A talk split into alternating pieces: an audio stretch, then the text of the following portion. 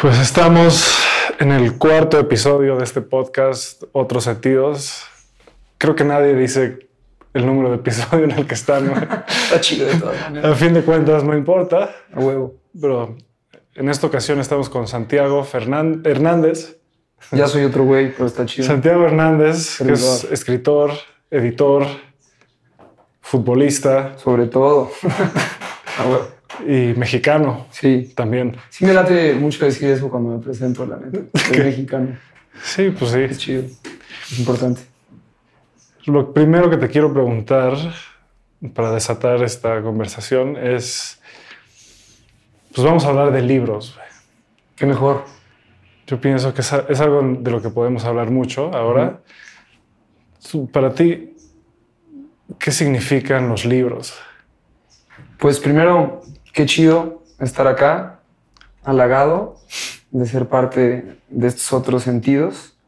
Y pues para mí los libros representan muchas cosas. Primero porque pues, yo la neta sí quise ser futbolista y me chingué la rodilla, ¿no? Como debía de pasar.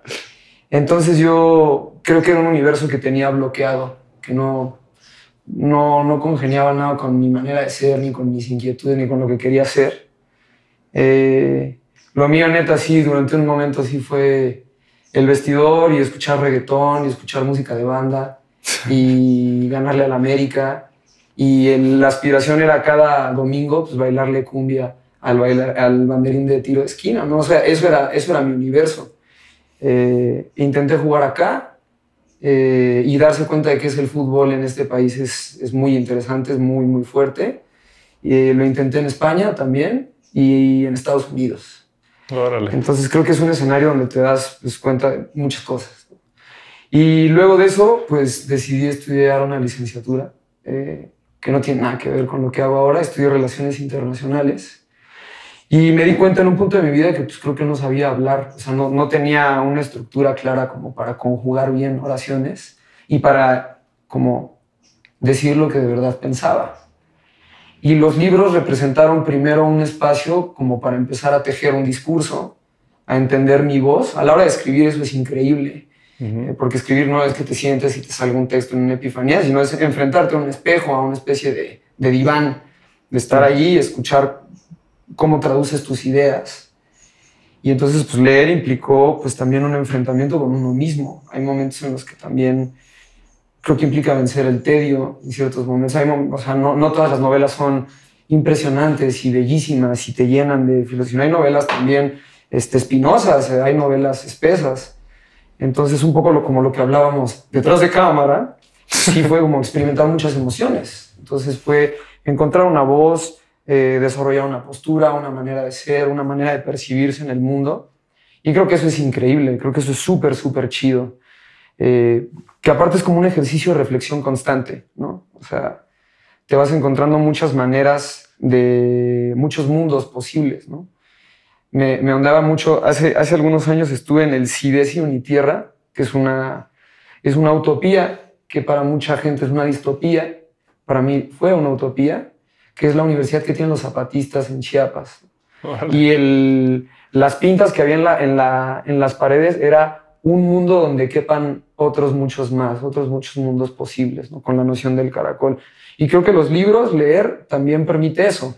O sea, es estar de repente en, no sé, en Metro Valderas o en Metro Viveros, eh, viviendo una realidad, pisando una realidad, pero pues en realidad en las páginas o en la pantalla estás en una completamente distinta.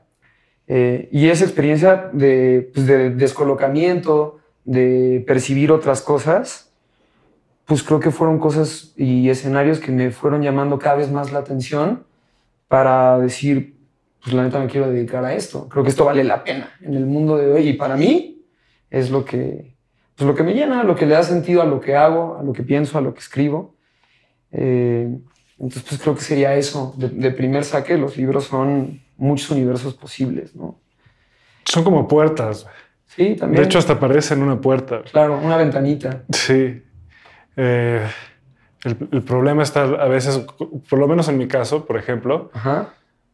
eh, la adicción a la información, por así decirlo, te puede llevar a un lugar no oscuro, pero confuso, porque pues al final la verdadera sabiduría no está en las palabras, sino en las experiencias. Claro. Aunque las palabras pueden ser puertas hacia esas experiencias. Claro. Cuando aprendes a separar esas dos, se vuelve más bonito leer, ¿no? Pero puede ser un alimento para tu ego. Totalmente. Y ese es un peligro. Sí, en, ese sentido creo que también, o sea, como esta noción del saber, del saber absoluto, eh, y, o sea, en mi experiencia creo que sí también es como muy importante decir que yo soy hijo de un bibliófilo y de un melómano, de un loco maravilloso, increíble, de un ser extraordinario. Y mi padre, pues justo es una persona que se puede pasar días sin dormir por estar leyendo algo, ¿no? Creo que ahí va en función más de, de, la saciedad, de que hay más y más y más libros. Y decía, decía Borges que pues, en realidad desde que llegamos al, al, mundo nosotros somos deudores, o sea, no hay manera de leer todo lo que existe, cada vez menos incluso. Sí. Entonces, esa adicción, como cualquier adicción, este, pero la de los libros, la del saber, la del conocimiento, que creo que eso es un tema súper interesante entre información y conocimiento, o sea, lo que estamos recibiendo y lo, que de verdad conocemos, que yo concuerdo, creo que la experiencia es, es la manera de enfrentarse a la realidad y de, y de como metabolizar ciertas cosas para como definir que tenemos un saber o que sabemos algo. Pero en el caso de los libros, pues sí me gusta asumir total y entera inferioridad frente a ese universo. No me da miedo decir que no he leído algo, eh, porque pues también el mundo de los libros o el mundo de la cultura, este, eh, de las letras, por así decirlo, sí creo que tiene como, eh, no sé, por lo menos en experiencias o en conversaciones en las que me he enfrentado, que si no has leído algo es como, puta, no lo leíste, entonces no puedes estar en esta conversación. Y pues a mí, no sé, no, no me sabe en absoluto la necesidad de tener que decir que he leído algo que en realidad no. Todo lo contrario, me late descubrir cosas este, que no he leído y también me late como pensar esta, esta to-do list o esta lista de, de, lecturas que están por venir, que es como una especie de acordeón o de, de bandoneón, de caja que se expande y se contrae todo el tiempo. Siempre va a haber lecturas que llegarán y que pues, diremos como, no, puta, a continuación tengo que leer La Iliada o La Divina Comedia o ¿no? los clásicos, este, o una novela, este, un page turner, ¿no? Eh, una novela famosa. Pero pues en realidad siento que esa como, esa condición que me gusta asumir cuando pues, me enfrento, cuando entro en una librería, por ejemplo, o abro un thread de Forchan de literatura, este, pues ayuda a que pues, en mi cabeza no, no pase esta necesidad de intentar saberlo todo.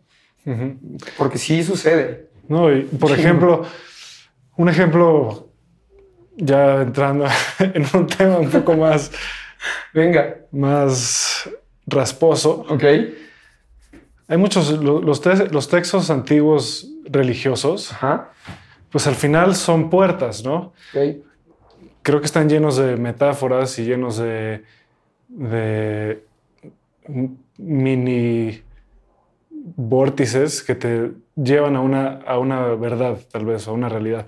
Pero no, o sea, no son literales. No, no creo que nadie los escribió pensando, güey, esto es exactamente lo que tienes que hacer, esto es un manual de tu vida, ¿ves? No, o sea, los pasos a seguir. No te puedo decir en un libro qué es la iluminación y no te puedo explicar lo que es Dios en un libro no te puedo explicar nada de esa profundidad a través de las palabras.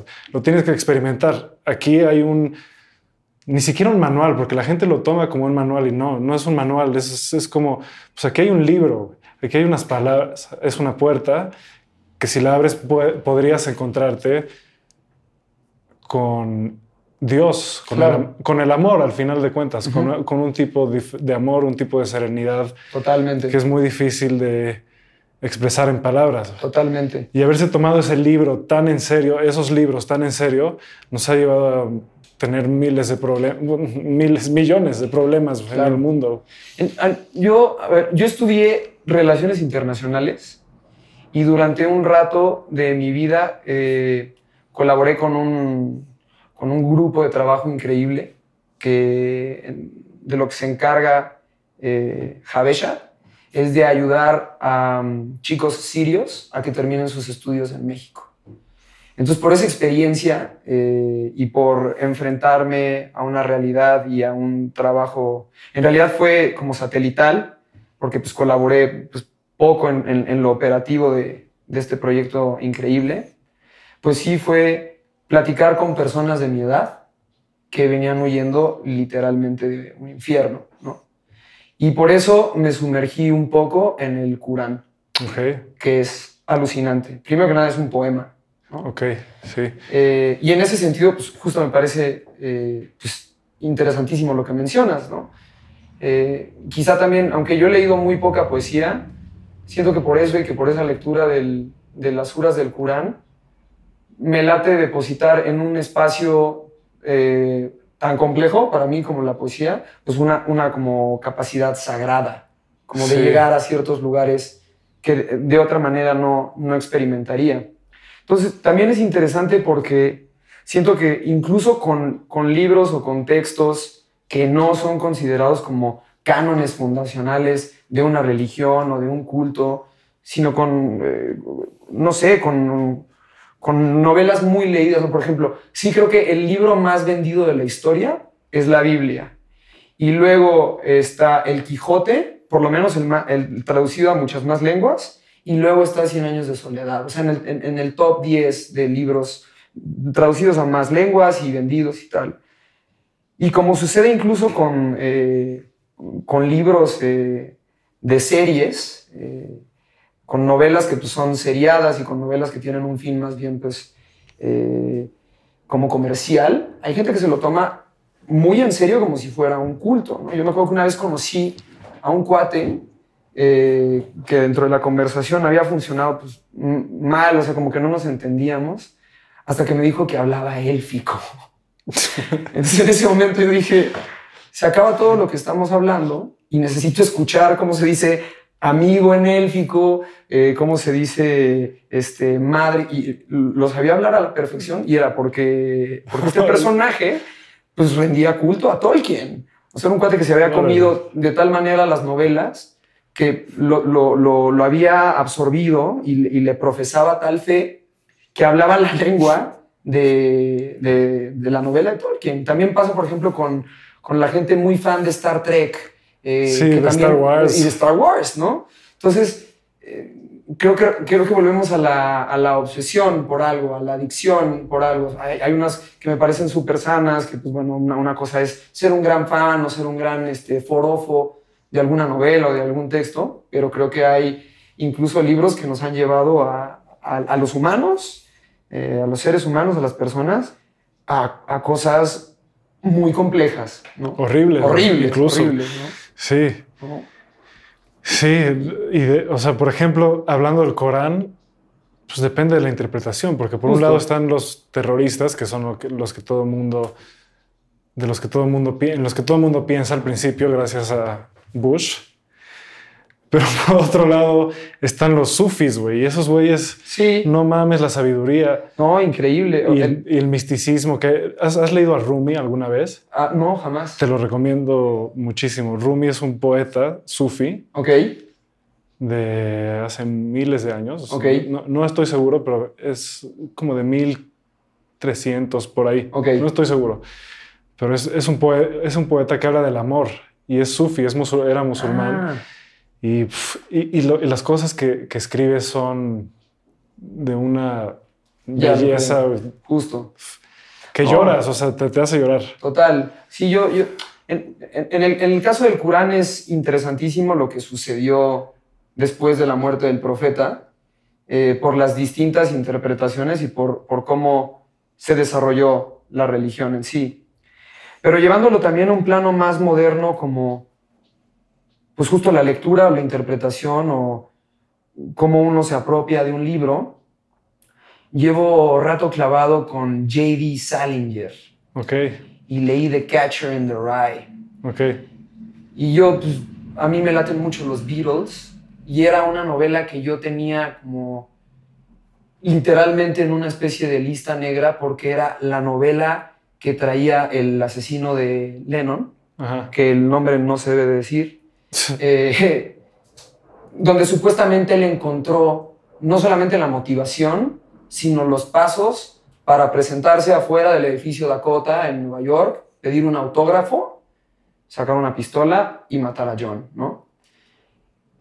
Creo que en ese sentido sucede algo muy similar eh, con la música, eh, tratándose de la palabra misma, y es interesante que hayan dado un Nobel a, un cantautor como, como Dylan, pero lo interesante es que también justo en, esta tesitura de, de, cómo nos brotan ciertas cosas, cómo hay momentos en los que los mismos libros nos poseen, se genera como justo una adicción en la cual ya lo único es como seguir leyendo y seguirse sumergiendo, eh, y que nos da también la posibilidad de cerrar esa ventana, cerrar ese vortex y entender que hay un final o que, o que esa pieza se termina, que tiene un punto final,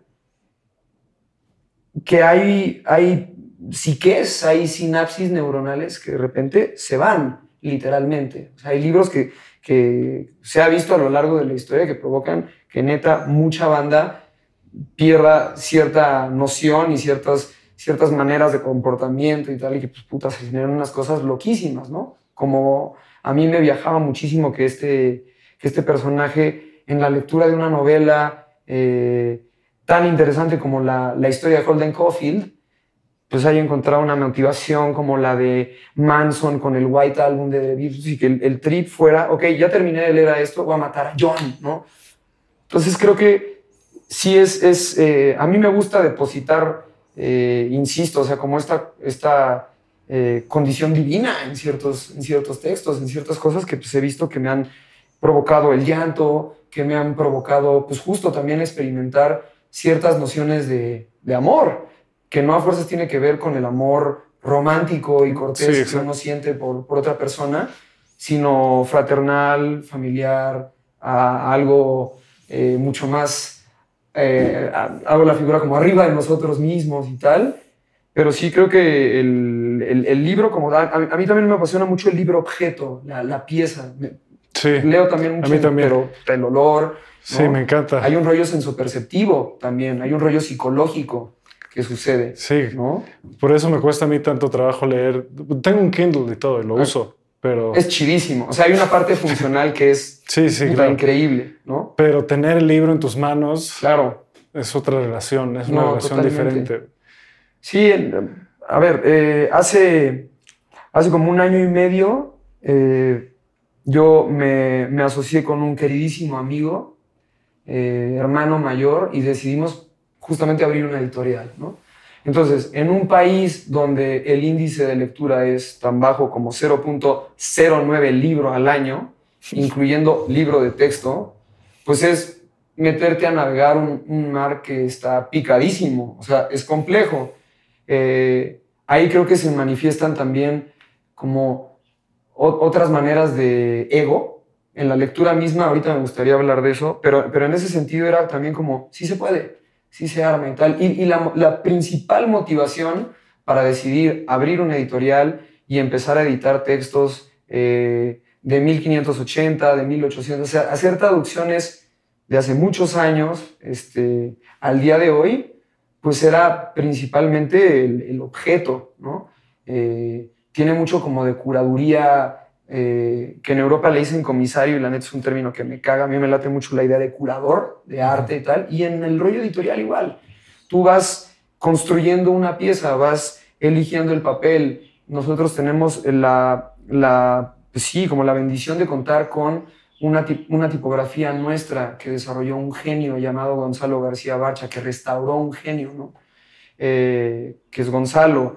Eh, y vas haciendo un, criterio editorial, vas definiendo cuáles son tus lecturas, en función de que vas también imaginando el libro en el, en el lector. Y eso es súper chido, porque ya, ya más allá de estar pensando en hacer libros y en especular con eh, la oferta y la demanda y con el índice de lectura y tal, pues es un proyecto total y enteramente enamorado del libro.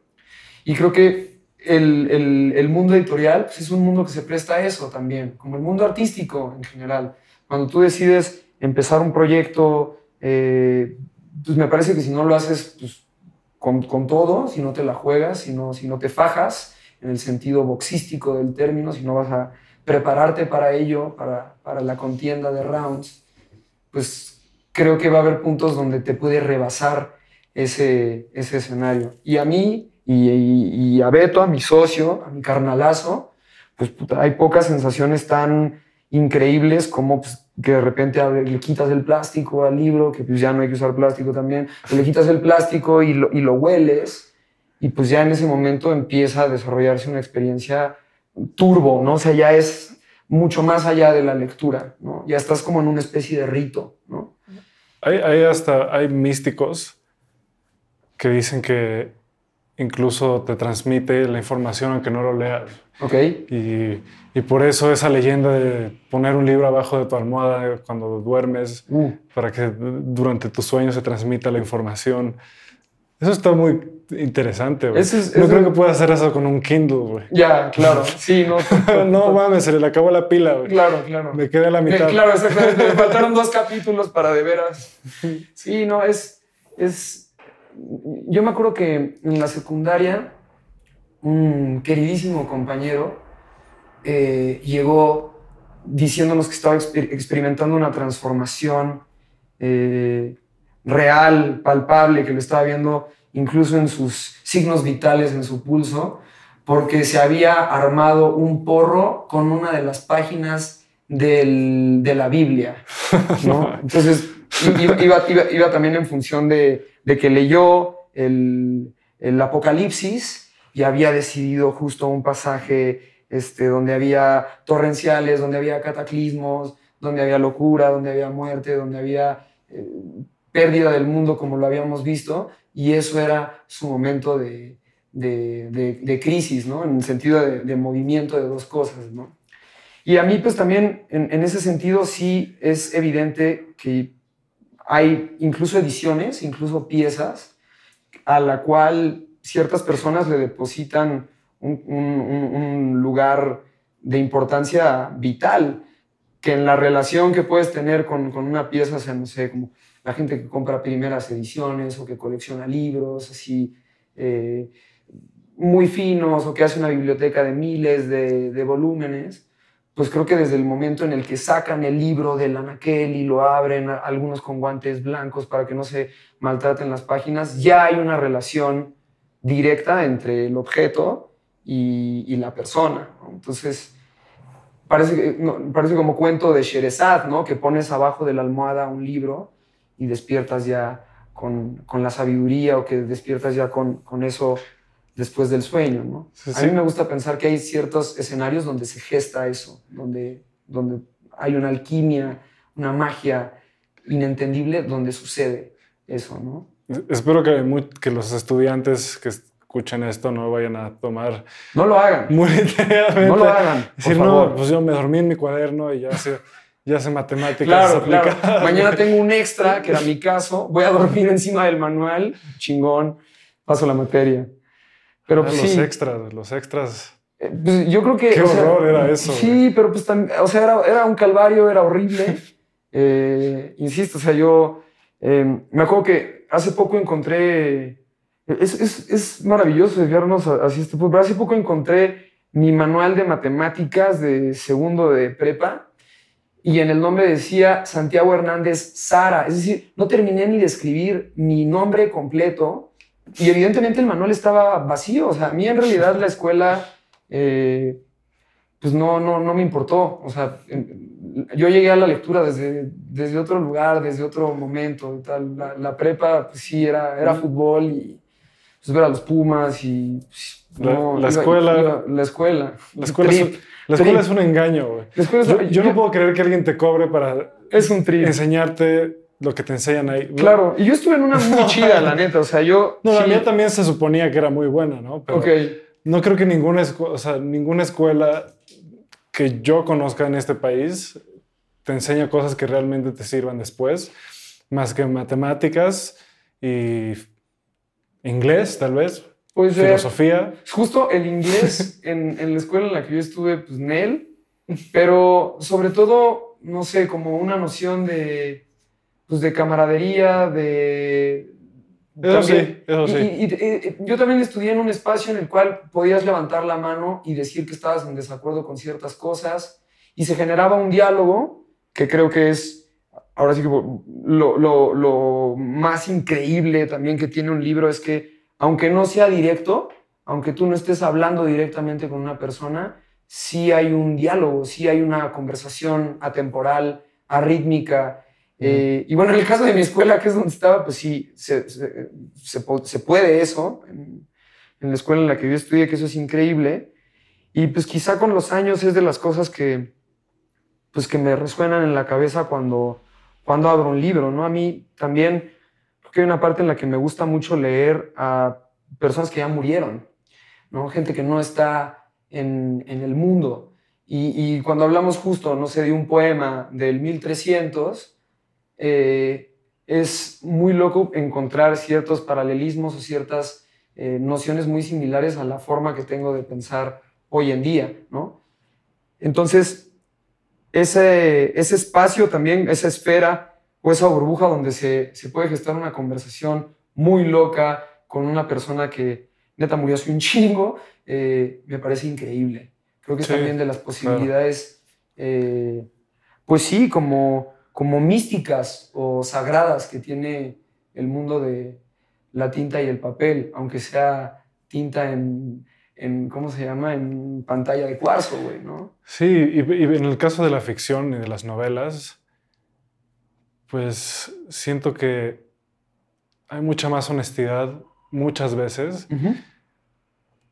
que en un libro de historia, por ejemplo, o un libro de ciencias. Justo. O sea, a veces, a veces yo encuentro a veces más catarsis en un personaje de una novela que está pasando, que se le está pasando de la verga y que es un hijo de la chingada, pero te confiesa de alguna forma lo que está pensando, que en leer un libro de historia de la SEP, güey, que, además es puras, son puras cosas que ni siquiera fueron Sí, ciertas, güey. Es, es- ese es un tema bien, bien interesante. Ah, Yo, quizá de las.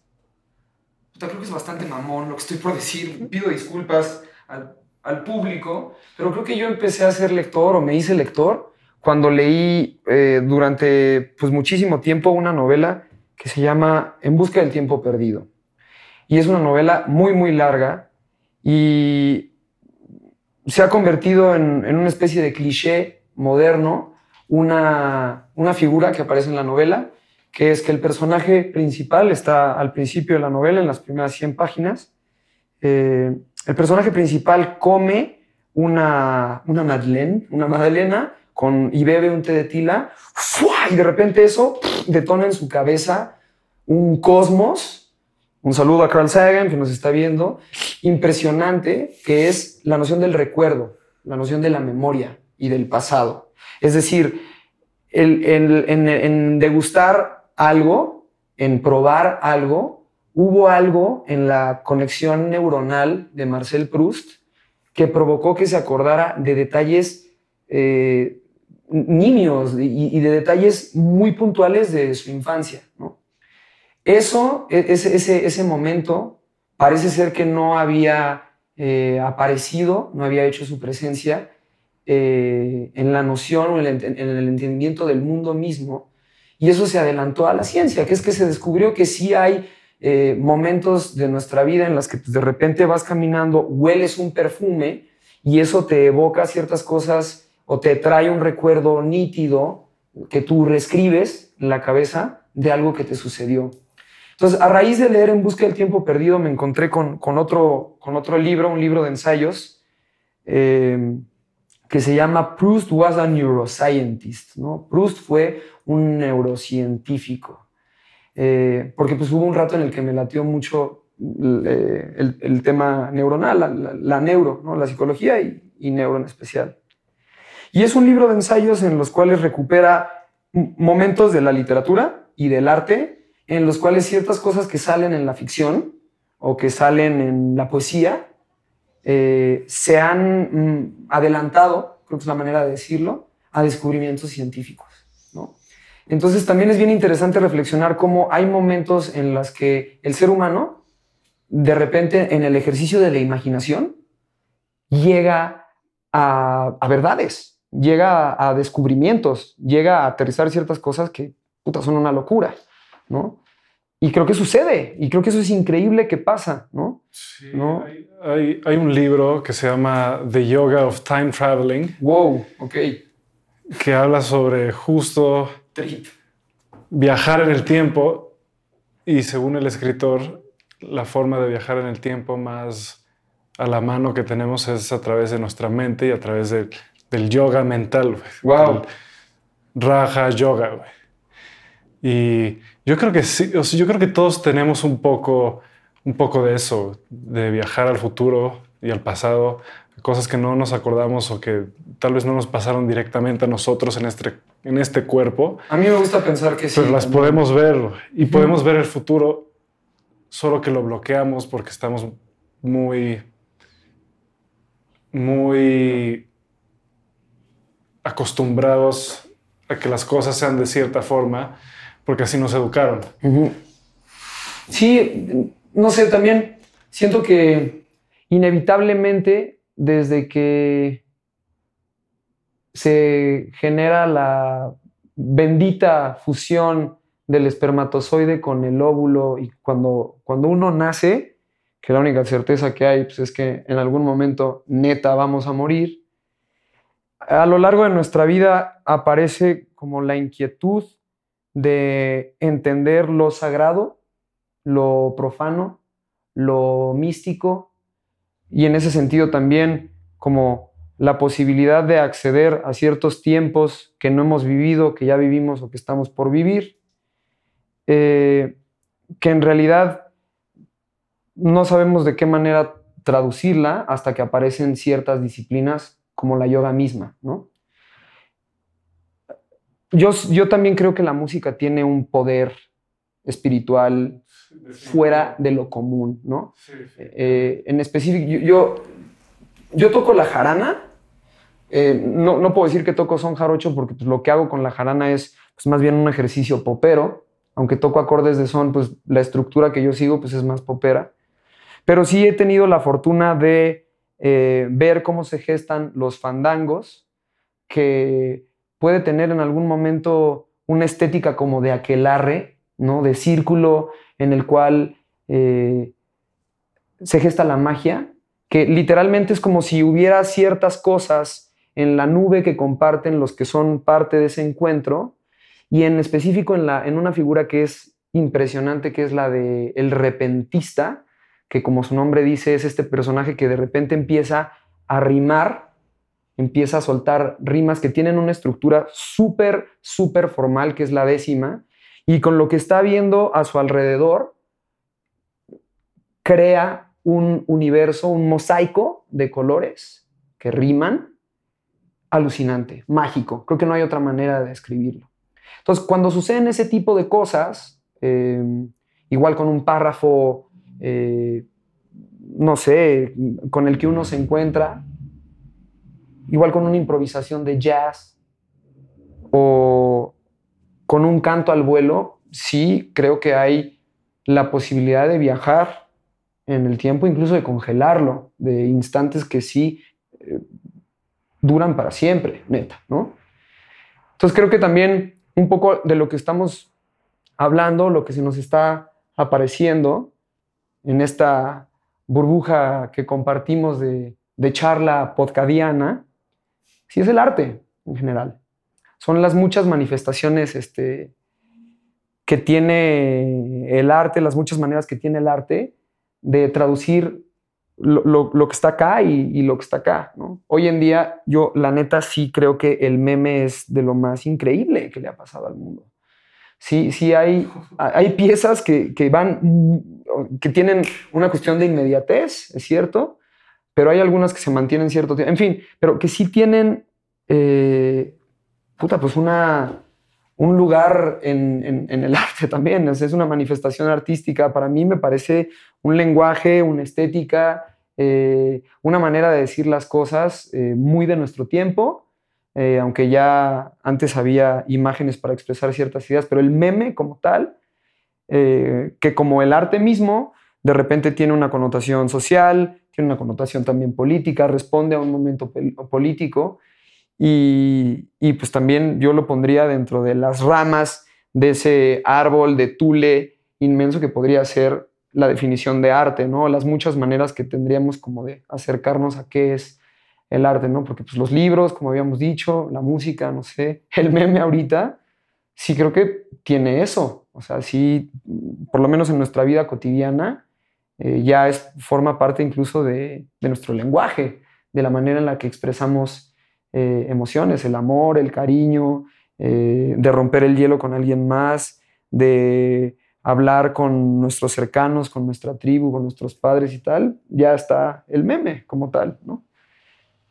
Pero creo que de lo que estamos viendo, lo que se nos está presentando, sí son justo como todas estas manifestaciones artísticas con las cuales llegamos a traducir o a expresar muchas cosas que están lejos de nuestro alcance, ¿no? El, eh, el trip que pasa con generaciones, por ejemplo, que de repente tienes personas que están en puntos distintos del mundo o que están en países cercanos y que traducen, realizan ciertas cosas que tienen como cierta concordancia, me parece que es un ejemplo claro, ¿no? Hay mucha gente que está muy clavada con los beats, por ejemplo, o no sé, el, boom latinoamericano o el realismo mágico.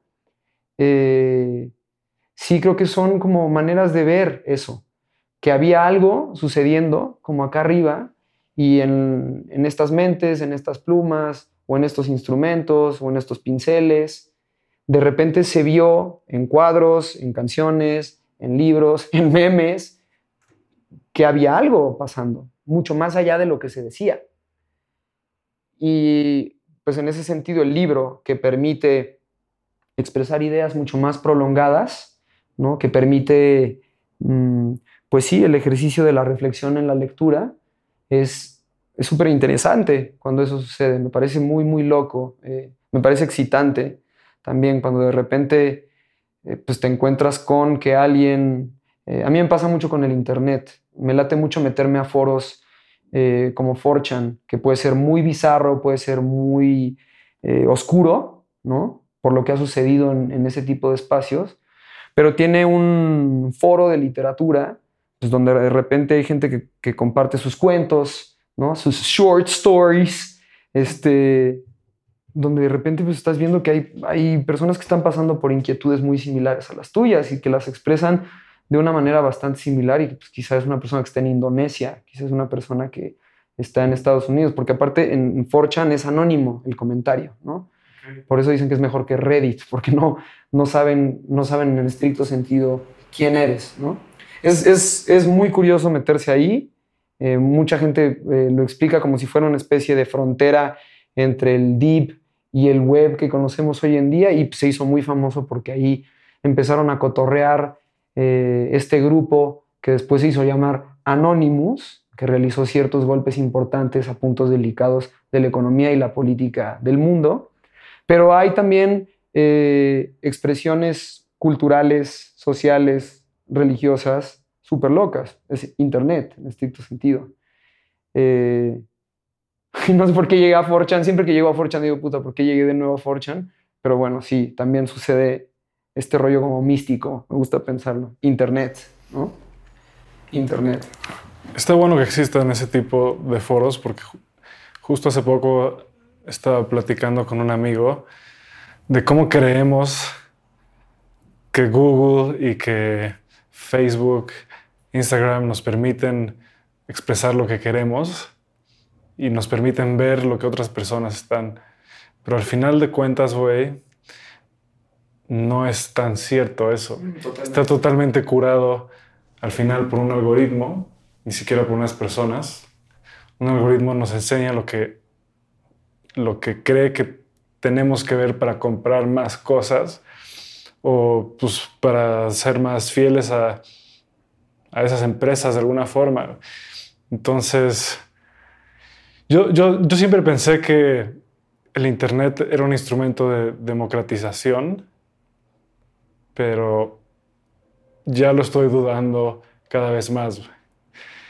Qué bueno que sigan existiendo espacios así donde sí realmente es un poco más abierto. Pero, y algo muy interesante que me dijo este amigo es, no es lo mismo ser libre que tener opciones. Es muy diferente. Total, total, total. Y estamos malentendiendo el concepto de libertad, muchos, y de muchas formas. Pero bueno.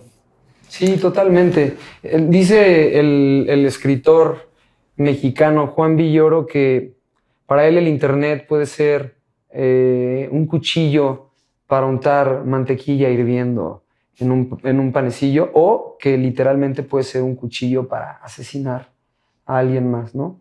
Y en, no sé, y en el caso de los libros, pues justo es quizá también el tema, ¿no? Por, por la relación eh, que mantiene un libro digital con un libro físico. Son dos universos distintos, ¿no?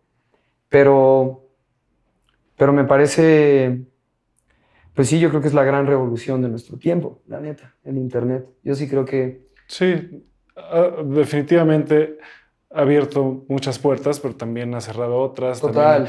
También, ha abierto puertas que tal vez no se tendrían que haber abierto. Al final, al final lo que es importante darse cuenta es que todo tiene un contrapeso, lo queramos o no. Todo, o sea, si alguien, si alguien nace, alguien muere y esa persona que nace tiene que morir. O sea, hay un sistema binario, podría decirse que hay un sistema binario en el universo, de que por cada uno hay un cero también. Ok. Por cada cosa que existe, también hay una cosa que no existe. Sí, totalmente. Yo llevo ya mucho rato clavado con un, con un grupo de música que son, son unos güeyes muy chingones, se llaman Wolfpack. Y son unos carnales que, aparte de... Así, quiénes son. Son muy, muy chidos, muy, muy, muy chidos.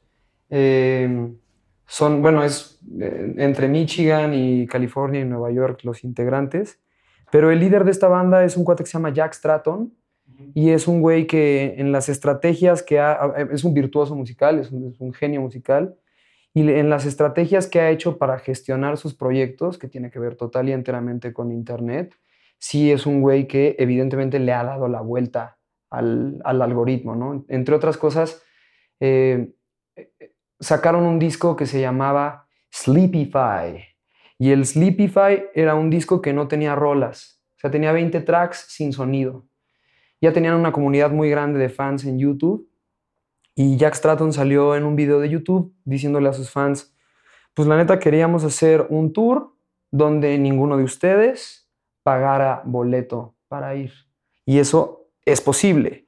Y es posible porque subieron este, este álbum y te explicaba en el video que la onda, como dice el nombre del disco, es que escucharas el disco en loop mientras dormías y que por cada reproducción de rola les daba 0.05 eh, centavos de dólar. Entonces estaban financiando el tour y aparte de eso, eh, el grupo sabía no solamente dónde estaban sus fans, sino literalmente dónde dormían la mayor cantidad de sus fans. Entonces hicieron un tour con los puntos donde más, eh, donde más lana les, les cayó. ¿no? Y pude platicar con, con Straton por una, por una concatenación de azares turbo loca. Nos conocimos aquí, en la Ciudad de México, y luego estuvimos en un concierto que dieron ellos en París, en el Teatro Olimpia, donde tocaron los Beatles, donde tocó Miles. Un teatro muy, muy chido, este, legendario, donde cantó Ella Fitzgerald. Y platicando con él, pues yo le preguntaba este tipo de cosas para reflexionar justo sobre la parte de su gestión del proyecto, la parte como formal, que tiene que ver como con el mundo terrenal, con el mundo que arranca a las 8 de la mañana y se acaba a las 11, y la otra que es la, eh, hacer una rola o escribir una canción, que es ya el mundo de las ideas, ¿no? el mundo del arte. Y para referirse al, a, a, la parte empresarial, ¿no? a su empresa, me decía, tú para realizar cualquier proyecto, es muy interesante esto, me decía, tú tienes que tener un buen círculo de amigos que te den una retroalimentación, chida de lo que estás haciendo, que te sean sinceros, que te digan cuando la estás cagando, en serio, y que te apoyen, naturalmente. tienes que, pues sí, morir en la línea, ¿no? Ir con todo por lo que estás haciendo. Y la tercera y más importante, me lo decía con un acento, era como si yo estuviera viendo una especie de mezcla de Seinfeld, de, de Woody Allen, de Cosmo Kramer, este, de Larry David, un tipo con un humor increíble y, y con, una, eh, con una manera de, hablar impresionante. Me decía, y la otra es el Internet. Tienes que tener al Internet de tu lado, ¿no? Y es un cuate que sin disquera, que sin, sin vender su alma a una de estas empresas tiburón, ¿no? Este, que no tengo nada contra los tiburones, de hecho son súper, súper chidos. Eh, pues ha logrado pues, justamente hacer lo que quiere, ¿no? que es tocar música, conocer el mundo y ser feliz, ¿no? que ese es otro término súper loco. Pues es una herramienta, o sea, el, el Internet es como el dinero, güey. Okay. Depende cómo lo uses, los resultados que vas a obtener, de, dependiendo de... O sea, es un magnificador de alguna forma. Claro. Como el dinero también, un facilitador. Okay. O sea, lo puedes usar para cosas horribles que ni siquiera quiero decir aquí. y lo puedes usar para publicar podcasts. Claro. También. A huevo. Sí, claro. Entonces, Justo, pues sí, yo, yo también creo mucho eso. O sea, me gusta reflexionarlo también porque, pues, eh, el mundo del libro también va para allá y está súper chido eso. Yo creo que el libro, como tal, no, no va a desaparecer, la neta. No, yo tampoco creo. ¿No? Que... Hay, hay, personas que creen que, la, que esa industria va a desaparecer. Y, pero... y la neta con cierta lógica, porque justo Internet ha acaparado, y, y, pues sí, o sea, no sé, hay lugares donde se lee muchísimo más en Kindle, no, no sé, me imagino que ha de ser mucho más común ver un chingo de banda en el metro de Nueva York con el Kindle. Pero lo que creo que va a suceder, que aquí, pues, pero lo que creo que va a suceder es que va a resignificar su lugar. Sí, de eh, hecho, en Nueva York, toda la gente. Hay un chingo de librerías. Hay más librerías sí, que bueno, cualquier claro. lugar al que es Strand, que es muy chida. Y están sí, todo el razón. tiempo la gente sí, leyendo bueno. físico. Y la cosa es, es que no, o sea, no te puedes dormir en tu libro digital. claro. ¿Con, ¿Con, qué libro te dormirías tú esta noche? ¿Cuál agarrarías? Ese no. Mm, ah, no sé, güey. Este... Es que también si, si, te pones un tabique, yo, o sea, yo, no ah, mames, no puedes dormir, ¿no? También es como... Uno del Marqués de Sade, güey. Ok. Madame Bovary, ¿no? Sí, claro. Uno del Marqués de Sade. No lo había pensado, claro. Una novela erótica, totalmente. Sí, no, no, no. Yo, yo, yo pondría una novela erótica o... No sé. Es buena pregunta. Es buen icebreaker, ¿no? Bueno, también puedes quedar como un super nerdy con esa pregunta, pero... Sí, es, va a haber quien te diga con la Biblia, ¿no? Sí, claro. O con pasajes de la Biblia. ¿no? Podría ser. Qué loco. Pero sí, no, yo... No me extrañaría. Yo, yo no he leído Las Mil y Una Noches. O sea, hay, hay cuentos que sí, pero no me extrañaría que fuese... Es un escenario que se me figura justo así. Es, sería ¿no? perfecto. Totalmente, totalmente. Pero... Pues sí, también en, en, ese sentido es muy loco el lugar que han cobrado para narrar historias, para contarnos historias. Yo creo que en ese sentido hemos vuelto a lo que sucedió con monjes en abadías, tipo como el nombre de la rosa de Humberto Eco, que es la nota de voz. O sea, ya, ya ves a un chingo de gente que en lugar de escribir y de leer un texto, están con el celular narrando algo. Y se me figura a como cuando les leían la Biblia, a los monjes para tener funcionalidad en el ciclo de horarios de las abadías. Era pues un, monje leyendo y los demás comiendo. Eh, creo, creo, que el, creo que el mundo de alguna manera también, también va hacia allá. Y me acabo de acordar de algo súper loco que creo que tiene que ver con esto que decías de, de dormir en un libro y apropiarte de eso, que hay ciertas marcas de puros que tienen nombres de novelas muy famosas porque como los monjes, había una persona que leía, no, no, bueno, el, el, título de la novela no creo que haya, que haya todos, que es Romeo y Julieta o El Conde de Montecristo, y entonces que eh, así, se, así bautizaban a las empresas. ¿Así nació en, Montecristo? Así, creo que sí, creo que sí, o sea, ya me lo han contado un par de veces y me lo contaron incluso eh, queridos amigos poetas y amigas poetas, y, y los puros Romeo y Julieta se llaman así porque en un, en un inicio se les leía a las personas que estaban forjando el puro, este, Romeo y Julieta. Entonces, que de alguna manera había gente que, que, la, que fumaba el puro y que en la degustación del purito era como, ah, claro, eh, es Shakespeare, ¿no? Lo que estoy fumando. Entonces, sí me gusta pensar que hay como una transmisión mística del conocimiento que va mucho más allá de estar este, de manera disciplinada leyendo una novela de principio a fin. Sí creo que pues justo la literatura tiene ese, eh, ese, ese, ese, reflejo, se, se, refracta de esa manera. Es que no sé si decir poder, pero sí, sí esa manera de, de manifestarse, porque está más chido así, ¿no? Eh, pues no sé, ¿no? Sí me parecía muy, muy, muy loco. Pero sí, yo sí creo que se transmite así el Pues, saber. Pues en conclusión, yo diría que no manden voice notes. Es muy de muy mal gusto. Es de muy mal gusto, sí, sí. Es de muy mal gusto y totalmente egoísta, güey. Hacerlo, güey. Mandar voice notes es como, güey, me vale verga lo que estés haciendo. Ahí te van cinco minutos de monólogo. Claro, claro, claro. Bueno, hay, hay Sí, algunas chidas, he de decir. O sea, Sí. si mandas una rola, si estás cantando, se vale. Me gustaría decir eso. O sea, si cantas una rolita, Sí, sí. creo que está. Pero claro, un monólogo. Sí, le está- al tono, Está torcido, sí, totalmente. Yo creo que con eso cerramos, Qué chido. cerramos este podcast. Uh, No manden voice notes. No manden voice notes, por favor. sí, Por favor. Mejor escuchan podcasts. totalmente.